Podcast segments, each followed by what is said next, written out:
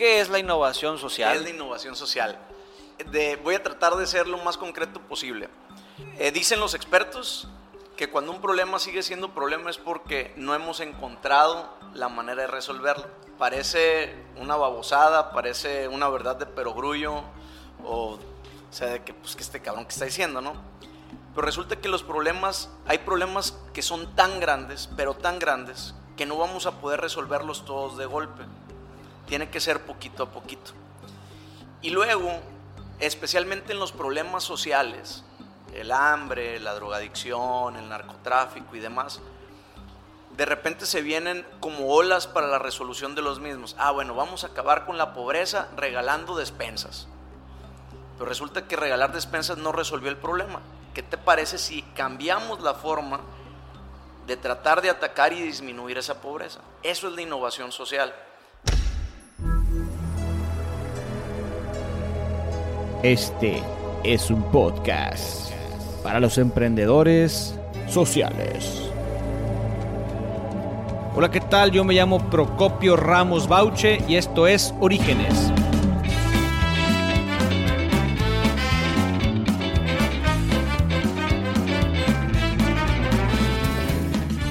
Orígenes es un podcast donde vamos a escuchar a personas que se la están rifando o que se la quieren rifar. Orígenes te dará herramientas de emprendimiento donde vamos a entrevistar a personas de diferentes áreas, artistas, chefs o cualquier loco que quiera crear. Y lo haremos seriamente divertido.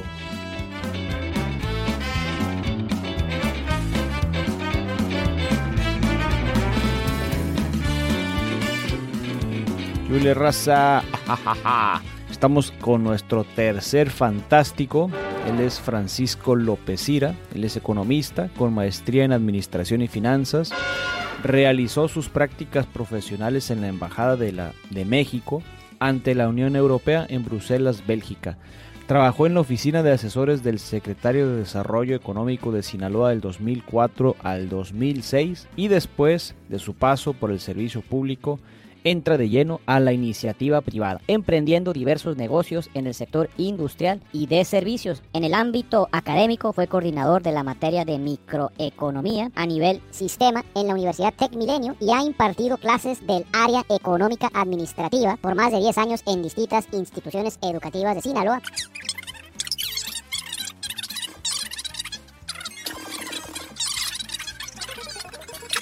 Además de ser considerado Changemaker Champion por Ashoka, organización global con 35 años de experiencia que impulsa el emprendimiento e innovación social y que cuenta con la red de emprendedores sociales más grande y poderosa alrededor del mundo. Economista con maestría en administración y finanzas. Ahí más.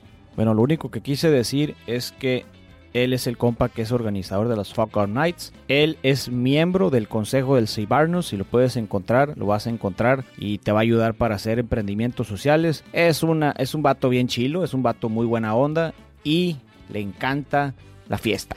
Entonces puedes hacer negocios con él. Pásatela bien. Nos vemos pronto.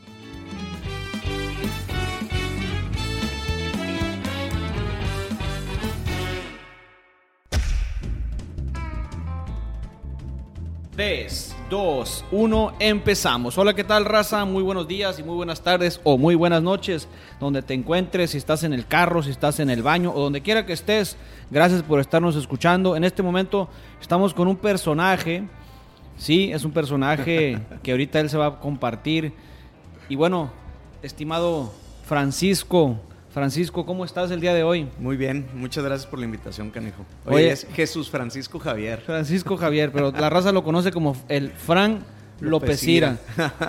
tiene, tiene, le estaba diciendo al principio que tiene nombre de periodista y, polémico. Esperemos que sea polémico. Hola, ¿qué tal? eso es lo interesante de este programa.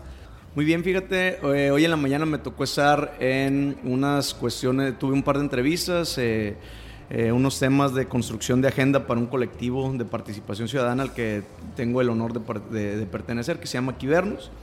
Eh, todo muy bien, entonces yo creo que se vienen cosas bien interesantes con ellos este año. Y, y, aparte de que ya me toque estar en una posición diferente, no tan activa, sino como mentoreando a las nuevas personas que acaban de integrarse. Bueno, vamos a aterrizar un poquito al punto al que queremos llegar. La primera pregunta que le hacemos a todos los invitados es, ¿quién eres? ¿Quién soy? Soy Francisco, soy un ñoño que está buscando cambiar el mundo. Em, me gusta mucho, pues todo lo que tenga que ver con cómics, este, temas de ciencia ficción y demás. Soy un convencido que tenemos que, si algo no te gusta, tienes que participar. Y hay muchas cosas que no me gustan, entonces eh, decidí arremangarme las mangas y entrarle a los fregazos, ¿no? En los temas que me apasionan, en los temas que me gustan, que se han convertido en temas de emprendimiento y últimamente más clavado en la parte de emprendimiento social y temas de innovación social. Vamos a hablar de la parte delicada de Francia. Pues fíjate que gracias a Dios no hizo falta la lana, pero vengo de una familia de trabajo, una familia de esfuerzo. Mi papá es de un pueblo cerca de Los Mochis que se llama San José y mi mamá de un pueblo cerca de Tepic no somos una familia de abolengo, por así decirlo. Entonces yo en mi casa vi y aprendí la importancia del trabajo, la importancia del ahorro, eh, la importancia de dar siempre tu mejor esfuerzo y de luchar y echarle fregazos, que no hay de otro. ¿Cuántos hermanos son en casa? el Jesús, el Francisco y el Javier, soy hijo único. ¿Eres hijo único? Hijo único. Interesante eso, ¿no? Y, y, no te fuiste por el camino fácil de de repente papá, fíjese que ya no quiero estar aquí, me voy a la calle y te fuiste de vago y ya no regresabas en una semana, dos semanas. Pues yo creo que son etapas, eh, me llegó un poco tarde esa etapa de la vagancia, pero no, fui, fui un, en, la escuela siempre me fue bien, le eché ganas, fui responsable en ese sentido, eh, sin ánimo de presumir, eh, pues tuve mi beca de excelencia en el TEC de Monterrey, mención honorífica, promedio arriba de 95 y demás. Entonces, y, fruto yo creo que también del esfuerzo y eh, la educación que reciben mis padres, ¿no? ¿De dónde viene todo este hambre que tú tienes? No sé si un poquito indagando en el, en el tema de origen. ¿De dónde nace toda esta hambre de ayudar al prójimo? ¿De familia de mamá, de familia de papá? No sé en qué momento. Eh, en mi casa siempre hubo unas ganas de ayudar, a lo mejor no tan abiertas y de tanto involucramiento, pero siempre fue un, un tema de estar preocupado por el otro. Entonces, quizás no hay una historia hacia atrás tan abierta, pero siempre vi la preocupación y siempre me tocó ver con mi papá y con mi mamá las ganas y el, y el estar al pendiente de qué está pasando y de qué manera se puede apoyar.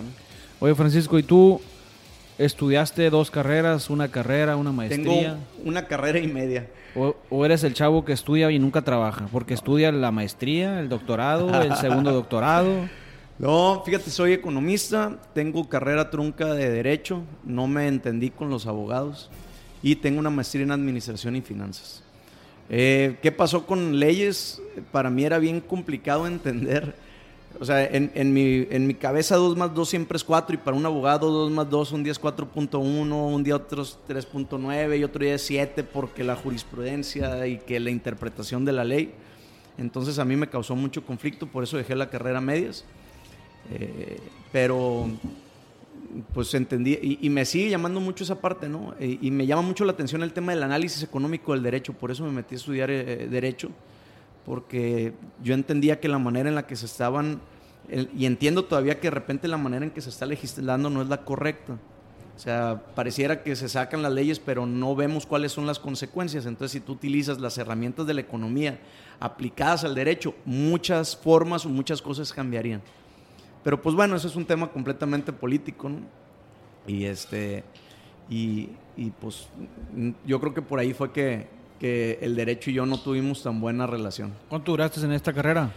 Dos años, un año y medio, dos años en la semiescolarizada de la UAS. Entonces, pero dejas la carrera y te metes a estudiar licenciatura en... No, no, no. Fíjate que yo ya era economista y yo estaba ah. terminando mi maestría en administración. Yo estaba haciendo al mismo tiempo mi, maestría en administración y finanzas. Y era, yo iba los viernes en la noche a la maestría y los sábados en la mañana me iba a la carrera. Este, y no, al final de cuentas no me gustó, no me gustó y lo terminé dejando. Oye, Francisco, voy a compartirles un poquito de cuando comienzo a ver a Francisco en Culiacán. Eh, yo también, al igual que tú, me regreso de Culiacán. Bueno, me fui en el 97 y regreso a Culiacán en el 2006. Pero toda esa historia de mi vida, pues está hay un gran aprendizaje. Y así es como yo te veo también a ti. ¿Estuviste fuera cuántos años? Estuve cuatro años fuera. Cuatro años. ¿Y regresas a Culiacán en qué año?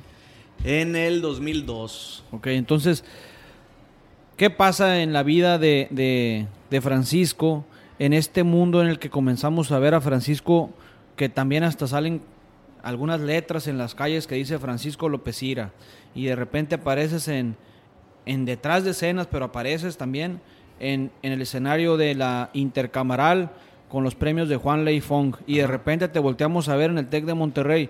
Pues ¿cuántas cachuchas traes, estimado Francisco? Ahorita, mira, ahorita en ese momento, aparte de tener mi consultoría, que es 8.3 Capacitación y Desarrollo, soy presidente de la Asociación Exatec, que ya estoy por entregar eh, la presidencia, soy miembro de la red de negocios, eh, soy secretario ejecutivo de la Junta de Asistencia Privada, presido una asociación civil que se llama Sonar, donde promovemos el emprendimiento y Aparte, soy miembro del colectivo Kibernus, que es un colectivo de líderes eh, jóvenes y ya no tan jóvenes.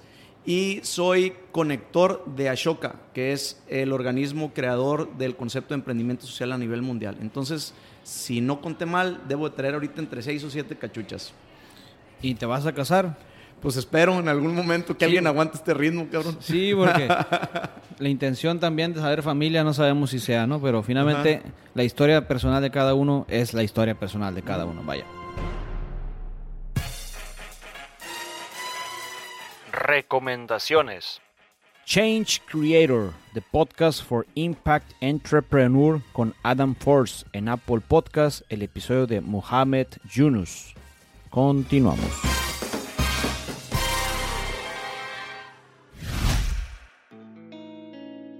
Me gustaría tocar este tema que, al inicio em, comenzamos a conversar de lo que es el tema de la innovación social. Así es. Para empezar, vamos a imaginar que yo soy un niño de, siete años y que te estoy preguntando y que soy tu hijo. Papi, ¿qué es la innovación social? ¿Qué es la innovación social? De, voy a tratar de ser lo más concreto posible. Eh, dicen los expertos que cuando un problema sigue siendo problema es porque no hemos encontrado la manera de resolverlo parece una babosada, parece una verdad de perogrullo, o, sea, de que, pues, que este cabrón que está diciendo, ¿no? Pero resulta que los problemas, hay problemas que son tan grandes, pero tan grandes, que no vamos a poder resolverlos todos de golpe. Tiene que ser poquito a poquito. Y luego, especialmente en los problemas sociales, el hambre, la drogadicción, el narcotráfico y demás, de repente se vienen como olas para la resolución de los mismos. Ah, bueno, vamos a acabar con la pobreza regalando despensas. Pero resulta que regalar despensas no resolvió el problema. ¿Qué te parece si cambiamos la forma de tratar de atacar y disminuir esa pobreza? Eso es la innovación social.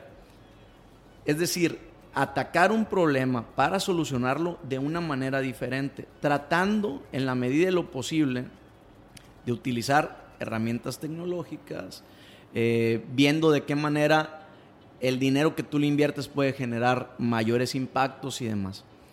Eh, hay mucha gente que quiere hacer cosas bien chilas y quiere hacer el bien y de repente es, ah, bueno, pues vamos a apoyar, por decir algo, a las personas de escasos recursos a que pongan huertas privadas o su huerto personal en su patio. Bueno, ¿y por qué quieres que la gente ponga su huerta personal? Entonces ahí es donde empiezas a hacer las preguntas.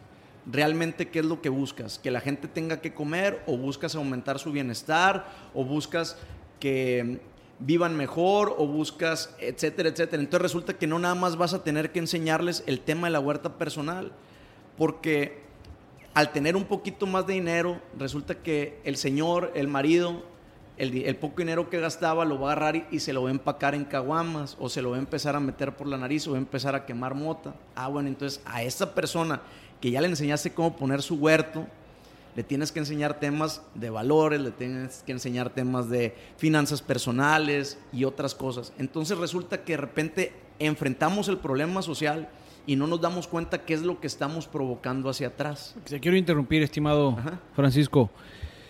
Si un mortal está ahorita estudiando, un morro de sexto, séptimo semestre y está escuchando tu episodio, o sea, para ser más concretos, el, tema de, oye, realmente quiero emprender, realmente quiero hacer actividades sociales, porque tenemos entendido que Francisco hace actividades sociales. Vamos a olvidarnos de la innovación. Claro, claro. Pero solamente quiero hacer algo porque yo creo que mi ciudad puede que le sirva lo que yo hago. Ajá. Pode- podemos empezar a acercarnos contigo y empezar una conversación diciéndote qué. Yo lo primero que le preguntaría a esa persona, si se llegara a acercar conmigo, le dijera, le preguntaría que si, cuál es su causa. Yo creo que los liderazgos y las transformaciones tienen que ser de causas, no de ganas, ¿eh? O sea, está bien que traigas un chingo de ganas, qué bueno que quieras transformar la ciudad, pero por algo tienes que empezar. La gente no sigue a líderes o no sigue a personas, sigue causas. Las personas que se vuelven líderes solamente por su persona, luego se vuelven mesiánicos, luego se vuelven carismáticos y ese tipo de liderazgos son los que nos tienen jodidos y con la pata en el cuello. Lo primero sería es encuentra tu causa. Ya que vayamos encontrando tu causa, entonces ya podemos empezar a hablar de otras cosas, ya podemos empezar a profundizar. A lo mejor tu causa es el respeto a los animales, o tu causa es eh, acabar con el abuso sexual infantil, o tu causa es el género, o tu causa es el emprendimiento, o tu causa es la participación ciudadana, la movilidad y un larguísimo etcétera. Y sobre eso entonces, a ver, ¿cómo ves tu causa? ¿Cuál es el problema más grande de tu causa? Bueno, entonces es que eh, eh, hay la gente no está respetando los derechos de los animales. Bueno, entonces, ¿qué te gustaría ver? ¿Cuál es el cambio que te gustaría ver? Bueno, a mí me gustaría que la gente respetara a los animales. Entonces, ya las cosas cambian y las actividades serían diferentes. Ahora, ¿cuáles son las causas o cuáles son las, principales causas, por enumerar algunas, que te buscan en Culiacán a ti la raza? A mí en lo particular me buscan por eh, tema número uno, temas de emprendimiento. Concretamente, ¿de qué tipo de emprendimientos? Fíjate que mm, no te pudiera decir que uno en específico. Agricultura, tecnología, No, eh, te- eh, pieles. qué buena pregunta. Eh, Hay lana cuando tienen emprendedor, cuando los güeyes quieren emprender, cuando la raza quiere no, hay, emprender. hay de todo, ¿no? Hay gente que desde que llega, y, es- y- y este, y este particular tipo de emprendedor que llega y me pregunta, ¿tengo dinero? ¿Qué pongo? Él le digo, sácate de aquí, compa, tú y yo no tenemos mucho que Yo, platicar. yo quiero conocer a esos que te dicen que tienen dinero. yo sí tengo un proyecto ahorita. Eso es lo que le digo, pues búscate a alguien que traiga un proyecto. Oye, ¿no? aquí hay una cartera de, de clientes para todos aquellos prospectos que le lleguen a Francisco López Ira que le digan tengo dinero y quiero innovar. Ah, pues a Francisco López Ira le llegan todos esos prospectos. Cáiganle. Eh, hay muchas personas que traen ciertas ideas. Fíjate que hay muchas ideas de servicios. Mucho, mucho servicio. Eh, cuando, llega, cuando llega con nosotros alguien en materia de tecnología, a mí me toca nada más orientarlo y luego se lo pasamos a la gente de Tomato Valley, que es con quien hacemos mucha alianza. Ellos son los expertos en materia de emprendimiento de base tecnológica. Eh, yo me he vuelto más que nada como la puerta de entrada. Oye, cabrón, traigo este proyecto. Ah, mira, tú te tienes que sentar con fulano, tú tienes que sentar con perengano. Yo te puedo ayudar a lo mejor como que en la parte inicial, ir estructurando tu proyecto y luego ya te mando con alguien más. Vamos, vamos regresando al punto anterior. O sea que Francisco es un chavo que ayuda a la gente en cuestiones de emprendimiento social o de innovación social. Ajá. Porque ahora el tema de la, te- de la palabrería tan bonita y tan preciosa, sí está chilo, pero la- a- a la- al final de las cuentas es, es- es palabras simples, ¿no? Entonces, profundicemos un poquito más. La raza que te busca en Sinaloa o en Culiacán, te busca específicamente para... O sea, ¿por qué, ¿por qué? Yo lo que quiero entender es por qué volteamos a ver ahora a un Francisco en, el, en la intercamaral. Mira, yo creo que... O, o- o si quieres, después hablamos del tema. Sí, o- sí, si quieres de eso. Mira, yo porque creo no que tiene son- nada que ver. Yo creo que son dos, eh, llegan yo creo que en tres, en tres vertientes las personas que se acercan. Eh, gente que trae alguna inquietud de emprender en la parte tradicional, es decir, Te un voy a decir por qué te estoy interrumpiendo, perdón, Ajá. pero te voy a decir por qué te estoy interrumpiendo y por qué te estoy haciendo esta pregunta.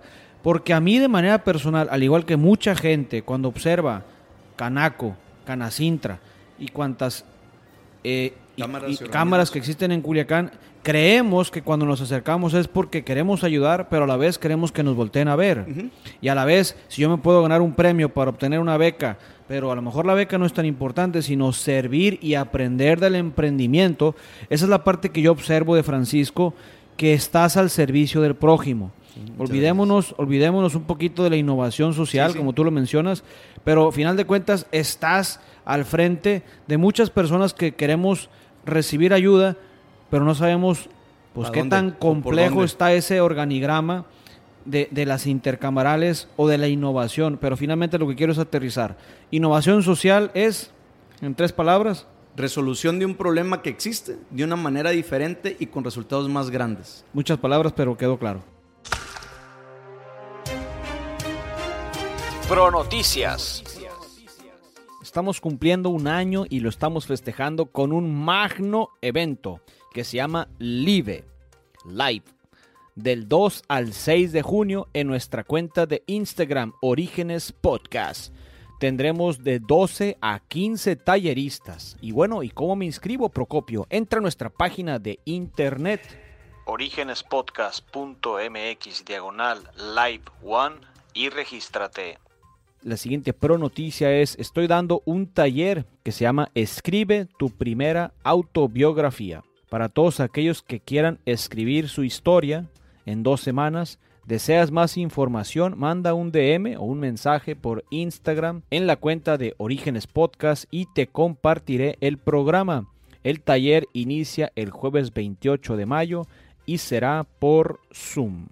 Continuamos.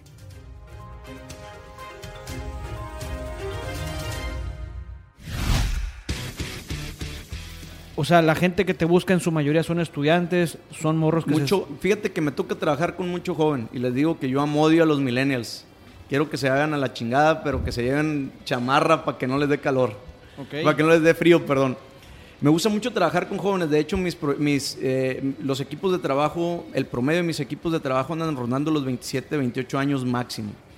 Eh, la gente que se acerca con nosotros o se acerca conmigo llega porque trae una inquietud de emprendimiento, es quiero poner un negocio, con quién me acerco, cómo le hago.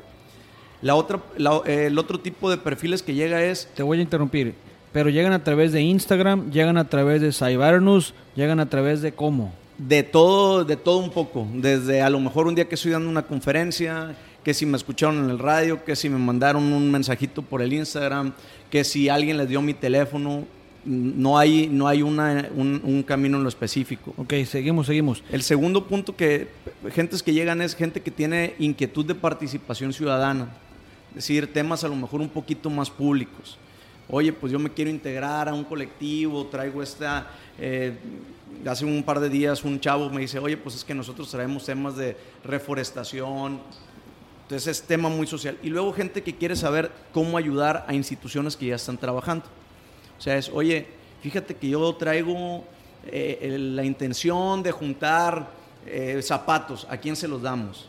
Entonces, lle- llega una parte como que muy social, una parte de participación ciudadana y una parte de emprendimiento. Yo creo que esos son los tres perfiles que llegan. Regresemos al tema que es la innovación social. Entonces, las actividades que tú haces como innovador social, ¿cuáles son? Yo creo que la más fuerte eh, tiene, está ligada especialmente a dos de las organizaciones a las que pertenezco. Una de ellas es la Junta de Asistencia Privada y la otra es Ashoka. Ashoka, que son los papás, los creadores de los términos de innovación y emprendimiento social. Eh, ¿Qué es lo que hemos buscado, qué hemos tratado de, de entender con las instituciones? Pues hay instituciones bien perras, bien padres, que vienen haciendo las cosas igual desde hace mucho tiempo.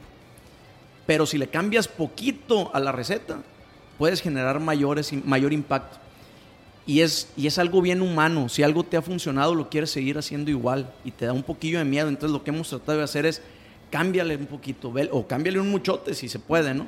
Entonces eso es lo que hemos estado buscando. A ver, tú estás atendiendo niños con discapacidad, por decirte algo. ¿Por qué no a la hora que no te llegan los niños con discapacidad, ese mismo equipo lo utilizas y abres una clínica de rehabilitación para deportistas y el dinero que te genere esa clínica de rehabilitación para deportistas lo utilizas para atender a más niños con discapacidad? Con el mismo equipo y con el mismo tiempo, simplemente las dos horas que tienes apagadas las máquinas, préndelas, pero no atiendas a los niños, atiende. Hay un chorro de gente que corre, hay un chorro de gente lastimada. Cóbrales como les va a cobrar un fisioterapeuta por fuera, haces otros esquemas y empiezas a crecer. Esos son los temas de innovación. Junta de Asistencia Privada, ¿verdad? Así Dijiste. es. Está como presidente La Adriana Rojo. Ana Adriana Rojo, así es. La Junta de Asistencia Privada es para cualquier persona que quiera también emprender. La Junta de Asistencia Privada supervisa a las IAP del Estado, que son las instituciones de asistencia privada. Le hace un GANAC, un banco de alimentos, un Cáritas, un banco de ropa, Casa Valentina y demás. Son organizaciones de la sociedad civil que deciden conformarse como IAP, con sus ventajas, eh, pero también con unas ciertas obligaciones. Entonces, ¿por qué trabajamos con ellas? Porque ellas ya están metidas en la parte social. O sea que tú eres una especie de estratega social. Pues más o menos, eso es, a eso le hacemos. Y por eso te decía eh, hace rato, en la consultoría, que es lo que me ha llevado, yo decía que era una consultoría de planeación estratégica, pero de repente me llegan proyectos de innovación social. O sea, es, oye, pues mm, es este proyecto de cómo poder llevar eh, cuestiones de género a trabajadores de la industria metalmecánica. Inga tu cabrón, o sea, nosotros nos metimos a darle capacitación en materia de género, obviamente yo con aliados, con aliadas, mejor dicho, con amigas feministas, dándole, hablando de género con un herrero, cabrón. Yo ando bien desorientado, tengo 21 años, estoy por graduarme en un semestre y, me, y yo he visto a Francisco en, ahí, en cosas sociales, porque finalmente eres un, un vato que está en actividades sociales. no, es, no eres el social vago, antrero, pedas de fiesta, ¿no? Eres un vato, eres un güey que ayuda a la gente, a eso me refiero. Entonces vamos hablando un poquito a este compa que realmente quiere orientación. ¿Qué quiere decir recibir ayuda? ¿O qué imagen tenemos de las personas que reciben ayuda? Fíjate que eh, no nada más las personas que reciben ayuda, sino las personas que dan ayuda. Es que pareciera, cabrón, que cuando hablamos de temas de innovación social, de filantropía, de caridad, siempre lo asociamos con la señora, con la esposa del empresario, y que aparte de eso, uno tiene que hacer el bien sin mirar a quién y sin esperar nada a cambio. Y ese es, eso para empezar, yo creo que es un concepto muy del siglo pasado porque yo creo que se puede hacer dinero haciendo el bien. ¿eh? O sea, existen muchísimas, muchísimos ejemplos a nivel mundial en los cuales tú resuelves un problema social y también puedes ser emprendedor y generar lana. ¿eh? Entonces, para allá tenemos que ir viendo. Si bien es cierto que tienen que seguir existiendo organizaciones... ¿Cómo, ¿Cómo podemos generar lana con eso que acabas de decir? Ahí te va si bien es cierto. Yo te compro el boleto, pero tienes estudios científicos o tienes análisis. Total y completamente. platícanos de esos. Eh, te, cuento nada más la primera parte. Las instituciones que ya están dando ayuda asistencial, o sea, ayuda a la gente, siempre vas a tener de repente que regalar el pescado. Porque hay gente que necesita la ayuda. Eso es caridad y filantropía que tiene que existir.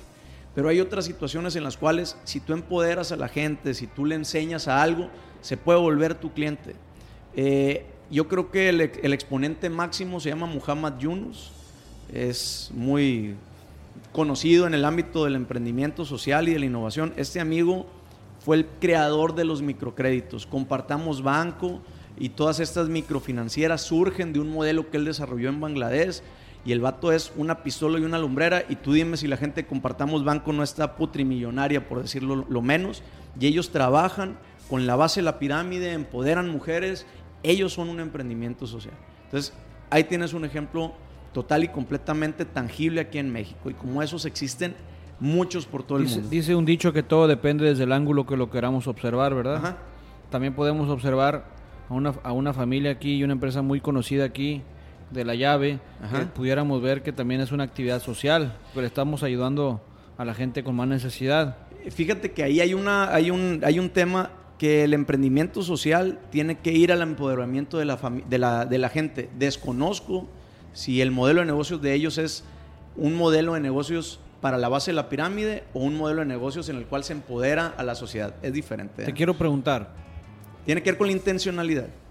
Me, me, surge la, la pregunta, o la, la, conversación anterior que estabas compartiendo de este ejemplo de compartamos banco. Me imagino que deben de existir modelos de negocio que, que inician con un emprendimiento social. Completamente. Yo me acuerdo en una escuela, estuve en el ICAMI, que vimos un caso de Cristóbal Colón, literal, así se llamaba el señor, Cristóbal Colón, y no es broma, y que ayudaba a través de las personas con discapacidad a, hacer leche. Y estaban compitiendo con las grandes ligas, con, con leche Lala. Entonces, y ellos estaban ayudando a niños con discapacidad para que sirvan para que sirvan, ellos se sientan útiles. Creo que estoy entendiendo el tema, ¿verdad? Por, por ahí va, completamente. Esta empresa creo que estaba en España, no me hagan mucho caso, pero, pero es un caso específico y la pueden encontrar ahí en internet. Pongan Cristóbal Colón, empresa de, de leche, y la van a encontrar. Vamos a ver otros casos que tú conozcas aquí en Culiacán más específicos.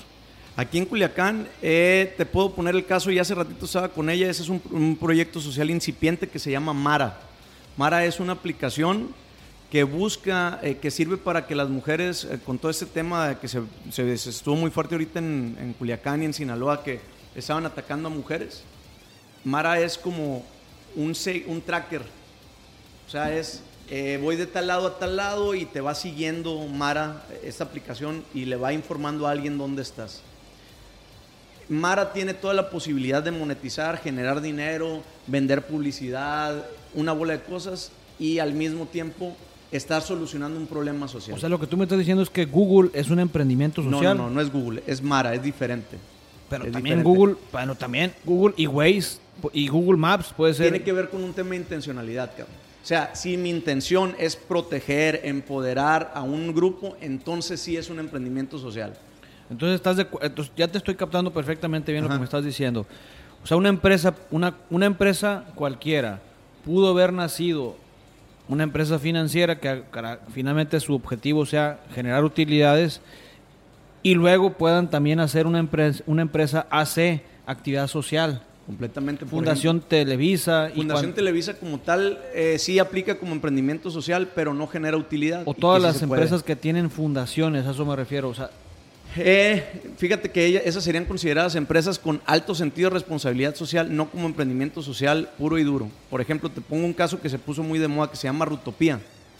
El año pasado ganó el premio, el Hult Prize a nivel mundial, primera vez que México lo gana, que es un Airbnb, tal cual, pero en comunidades indígenas. Entonces lo que haces es, vas y te quedas en una comunidad indígena, le estás generando ingresos a la comunidad indígena y el dueño de la aplicación también se queda con una lana, pero el dueño, el dueño de, de este espacio, pues el vato también se ganó su lanita.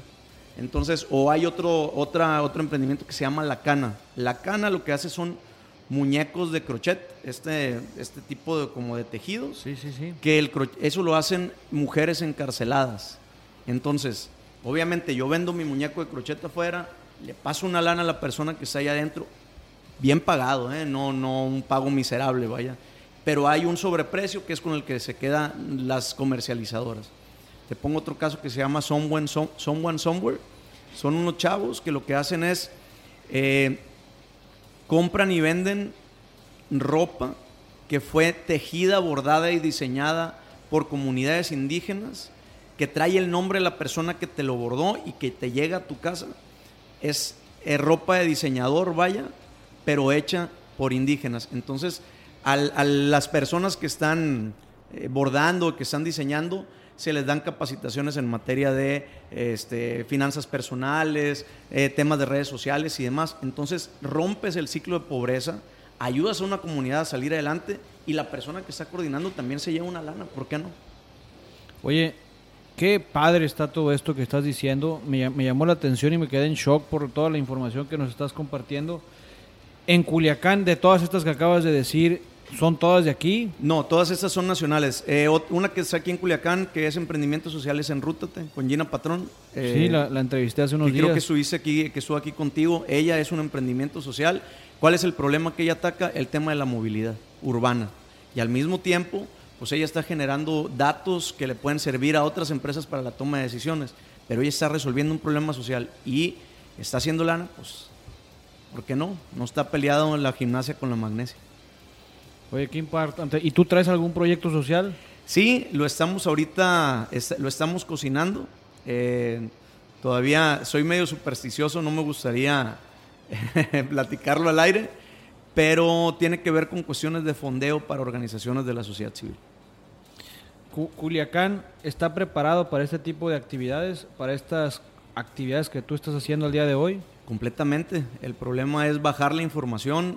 Hay gente bien talentosa y especialmente el millennial y el más el centennial trae este chip de querer apoyar y querer vivir bien. No está peleada una cosa con la otra.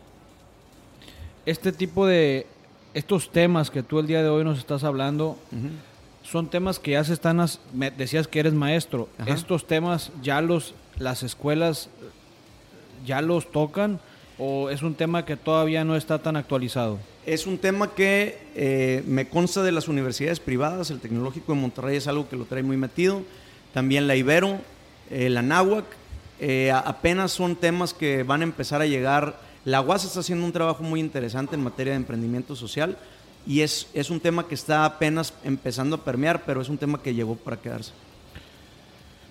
Estimado este Francisco, Francisco López Cira, platícanos de tus apellidos. ¿Por qué Cira? Fíjate que, bueno, pues López, el apellido, el segundo o tercer apellido más común del país. Y Cira, hasta donde tengo entendido, lo poco que hemos investigado, es un apellido, apellido que viene de Filipinas, porque mi familia realmente está en Michoacán. Entonces, la familia de mi mamá, los Cira, están por allá por Michoacán. Pero tú naces en Culiacán, Yo soy culichi, 100%. exactamente. Estimado Francisco, eh, estamos por terminar el episodio y, y si quisiéramos encontrar a Francisco, ¿qué otras cosas, aparte del emprendimiento social, pudiéramos encontrar también en Francisco? Aparte de un amigo y un gran ser humano soltero para aquella que quiere, ajá, la chava que voy, a quiere. dejar, voy a dejar mi teléfono, no mentiras. Eh, pues yo creo que puedes encontrar una persona muy apasionada por lo que hace, enamorado de su ciudad, enamorado de su estado, un firme creyente que es necesario que todos empecemos a hacer lo que nos corresponde, un canijo que cree que no se vale criticar sin proponer y no se vale proponer sin actuar, que cree que los cambios empiezan en pequeño y que aparte eh, cree, yo creo, estoy convencido que las pequeñas acciones generan grandes cambios, que hay que dar sin esperar, porque eventualmente, como hace rato tú lo comentabas, eh, el de arriba se encargará de uno. Estimado Francisco, si te, si te queremos encontrar en redes sociales, ¿cómo te encontramos? Francisco López Ira, todo seguido en Instagram eh, y también en Facebook. Y Twitter lo tengo un poquito abandonado, pero Francisco López Ira con C de casa. Estamos entrando en la última etapa de nuestro episodio y te voy a hacer unas preguntas muy muy sencillas. Sale. Un día común por la mañana, ¿qué es lo que haces? Lo primero que hago es poner música para despertar. Eh, dependiendo, me gusta mucho la música alegre. Los amigos invisibles me ponen de buenas. A checar el teléfono y, y a mandar mensajes y correo electrónico mientras estoy echándome un pequeño juguito de apio. ¿Tu película favorita? Híjole, tengo varias. Yo creo que la película que más veces he visto es Indiana Jones y la última cruzada. Ok. ¿El libro que más has disfrutado? Qué pregunta tan más complicada. Pero te pudiera decir que de los libros que últimamente, últimamente más me han marcado y sin caer en lo de siempre, El hombre en busca de sentido de Víctor Frankl. Eh, ah, obviamente, Sapiens de Yuval Noah Harari, que me pegó un mindfuck del tamaño del mundo. Y La caída del poder de Moisés Naim. El- ¿Algún video que sugieras? How to make a movement. Lo pueden buscar en TED. Cómo crear un movimiento. Dura tres minutos y para mí es la mejor forma de definir el liderazgo y el trabajo en equipo. Tres minutos. Tu frase, Las calabazas se acomodan en el camino. tu color, Azul. ¿a quién admiras? A mi papá. ¿Coleccionas algo? Cualquier cosa que tenga que ver con Iron Man. Si volviera a vivir una persona, ¿quién sería? ¿Qué harías? ¿Y qué le preguntarías? Eh, que haya conocido o que no conozca. Tú decides. Mm, voy a decir a alguien que no conozca porque si digo quien conozca voy a soltar el llanto. Eh, fíjate que yo creo que Ana Frank, esta niña que vivió en Holanda, ya en Ámsterdam, durante la Segunda Guerra Mundial, y le hubiera preguntado a qué olía esa casa. Y no en el, y no en el sentido de que apestaba o que, sino el olor, los aromas. ¿Qué olía? Última pregunta. Una palabra. Paz. Muchísimas gracias Francisco, la verdad es que fue un episodio muy interesante, tienes unas cachuchas bien interesantes de indagar en tu mundo, te agradezco por haber aceptado la entrevista. No, hombre, muchísimas gracias y a tus órdenes. Nos vemos en el próximo show. Bye. Uno, dos, tres. Terminamos. Hey, hey, hey. Catapulta. ¿Qué haces, Procopio? Pues aquí estoy encontrando mi voz. Bueno, seguimos con las pronoticias. Número uno, terminamos el mes de mayo con los cuatro fantásticos. Ya la próxima semana. Y cerramos nuestra primera temporada. La noticia número dos. Descansaremos todo el mes de junio y relanzamos nuestro podcast en julio con las siguientes secciones. Procosodios que serán cada martes de la semana. Prooficial que son los episodios tradicionales que salen los jueves cada 15 días y tenemos un nuevo concepto que son prohistoria. Estos episodios serán documentales auditivos y los lanzaremos en cachitos semanales los miércoles. Tercer pro noticia. Live, live o live, como le quieran decir. Del 2 al 6 de junio festejamos nuestro primer aniversario con 15 talleristas de emprendimiento, creatividad y psicología en nuestra cuenta de Instagram Orígenes Podcast. Inscríbete en orígenespodcast.mx diagonal live One. afirmativo. Es con letra. orígenespodcast.mx diagonal live. One. La cuarta pro noticia es hay un taller que estoy ofreciendo y estoy regalando que se llama Taller Escribe tu primera autobiografía que inicia el jueves 28 de mayo por Zoom. Más información en mi red personal Procopio Ramos Bauche. Así que no te damos más noticias porque sí te quiero dejar picochas e interesado. Si quieres compartir todas las noticias, si quieres compartir el episodio o si quieres simplemente decirle qué perro está el episodio de este compa, el Francisco López Cira se la rifó, compártelo ya sabes, te quiero mucho, eres un gran amigo, gracias por seguirme hasta aquí y estoy muy contento. Se despide su amigo Procopio Ramos y nos vemos en nuestro próximo show.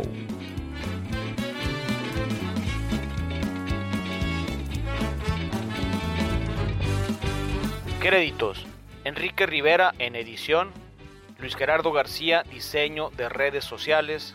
Onésimo Murillo, branding de Orígenes Podcast.